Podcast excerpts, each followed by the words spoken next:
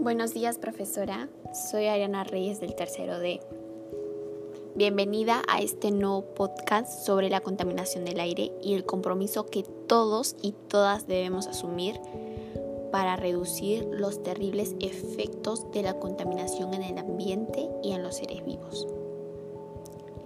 La contaminación ambiental es uno de los problemas que más aqueja a nuestra sociedad en los últimos tiempos las acciones irresponsables de muchos ciudadanos y ciudadanas han traído consecuencias graves al ambiente y han afectado en gran medida el bienestar de la población. Pero, ¿cuáles son las fuentes de la contaminación? Existen fuentes naturales, móviles y fijas que contaminan el aire.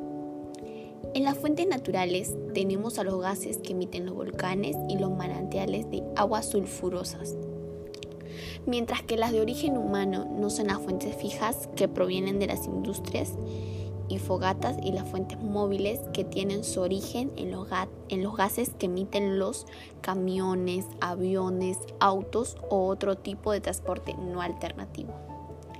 ¿Y cuál es el efecto de la contaminación en los seres vivos? y en el ambiente? En las fuentes fijas se encuentran los gases contaminantes que debilitan la capa de ozono y entre esos contaminantes se encuentran los cloroforcarbonos, más conocidos como el CFS, que al llegar a la atmósfera se rompen y generan monóxido de cloro, que al reaccionar con el ozono, la capa de ozono no puede filtrar los rayos ultravioletas que ingresan a la Tierra. Tengamos en cuenta que los rayos ultravioletas son parte del medio ambiente y la vida en la Tierra. No obstante, su ingreso en exceso a la superficie terrestre pone en peligro la vida de los seres vivos. Entonces, ¿nosotros qué podemos hacer ante esta grave situación? Ante esta situación y la vulnerabilidad en que los seres vivos se encuentran debido a los altos índices de contaminación, se deben tomar medidas para disminuir los altos niveles de contaminación y trabajar juntos por el desarrollo sostenible.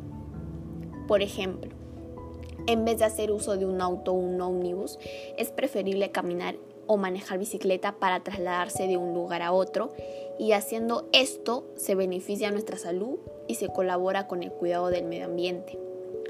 En la agricultura se debe promover el uso de pesticidas y fertilizantes que sean amigables con el medio ambiente.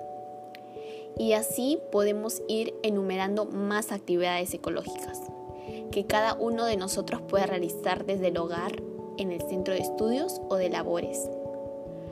Para ir terminando, debemos resaltar que es importante promover acciones que reduzcan los altos índices de contaminación y comprometernos con su cumplimiento en favor del medio ambiente, salud de todos los seres vivos.